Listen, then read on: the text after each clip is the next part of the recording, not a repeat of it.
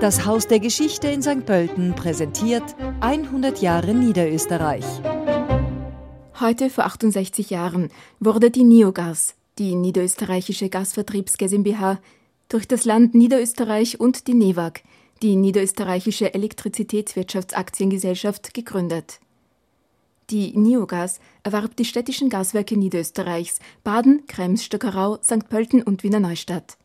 Damit war der Grundstein für den Aufbau der Gasversorgung im heutigen Niederösterreich gelegt. Ab 1960 entstand in Maria Enzersdorf im Bezirk Mödling durch den Ankauf ehemaliger landwirtschaftlich genutzter Flächen der Gemeinde Wiener Neudorf die Südstadt. Dort befindet sich das Verwaltungsgebäude der Niogas, das von Gustav Peichel, einem der bedeutendsten Architekten Österreichs, gemeinsam mit Franz Kiener und dem Maria Enzersdorfer Wilhelm Hubatsch entworfen wurde. Der Verwaltungssitz der Nevak Niogas, der Vorgängerin der EVN, wurde 1962 eröffnet. Es erfolgte die Umstellung auf Erdgas. In den darauffolgenden Jahren wurde ein Hochdruckleitungsnetz verlegt, um die Versorgung der energieintensiven Industriebetriebe mit Erdgas zu gewährleisten. Zunächst bis Mitte der 60er Jahre waren die inländischen Ressourcen ausreichend. Das Gas bezog die Neogas von der staatlichen OMV, der österreichischen Mineralölverwaltung Aktiengesellschaft. Dann war der Gasimport unabdingbar, um den stetig steigenden Bedarf zu decken. 1968 schloss Österreich als erster westlicher Staat einen Erdgasimportvertrag mit der damaligen Sowjetunion ab. Die Statoil-Troll-Plattform befindet sich rund 100 Kilometer vor der norwegischen Küste. Das Troll-Gasfeld ist das größte europäische Gasfeld auf See. Im Sockel der Plattform 369 Meter unter dem Meeresspiegel, fand am 3. Oktober 2006 anlässlich des zehnjährigen Bestehens der Bohrinsel unter besonderen Sicherheitsvorkehrungen ein 30-minütiges Konzert der Sängerin Katie Melua vor 40 Personen statt. Dieses Concert Under the Sea schaffte es ins Guinness Buch der Rekorde.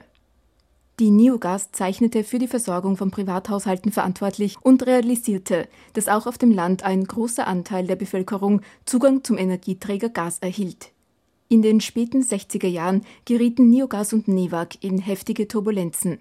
Die Neogas stand vor der Insolvenz. Zwei Jahre lang musste man um die Landesenergieversorger Neogas und die Nevag bangen. Rudolf Gruber, dem neuen Generaldirektor, gelang die Sanierung der Neogas und Nevag finanziell vor dem Ruin gerettet, wurden die Unternehmen zur EVN teilprivatisiert und neue Geschäftsfelder im Telekommunikations- und Umweltbereich im In- und Ausland aufgebaut. Die Fusion zog die Umbenennung in EVN, Energieversorgung Niederösterreich, nach sich. Seit 1988 firmiert die Aktiengesellschaft unter dem neuen Namen EVN.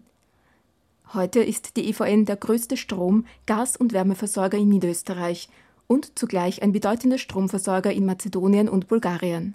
Vor wenigen Jahren standen mehr als 70 Biogasanlagen vor dem Aus. Nun werden diese zu Hoffnungsträgern für die Zukunft, um unabhängig von importiertem Gas zu sein.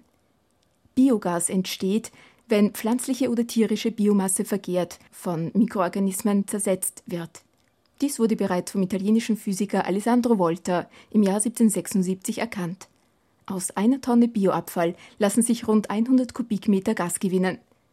Die homogene Masse wird in einem luftdichten Turm, einen Fermenter, gepumpt. Dann lässt man Bakterien ihre Arbeit verrichten. Zwei Monate lang bauen Bakterien Enzyme und andere Bestandteile ab. Wärme wird freigesetzt und Biogas entsteht. Die freigesetzte Wärme kann zu Heizzwecken verwendet oder es kann in Kraftwerken elektrischer Strom erzeugt werden. Durch ein Mehr an Biogasanlagen könnten wir auch Biogas produzieren und ins Gasnetz einspeisen und bis 2030 10 Prozent des derzeitigen Gasbedarfs substituieren, so Landeshauptfrau Johanna Mickel-Leitner.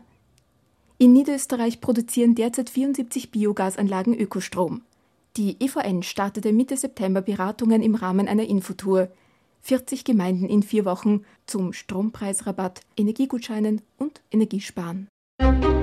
Diesen historischen Rückblick präsentierte Ihnen das Haus der Geschichte in St. Pölten.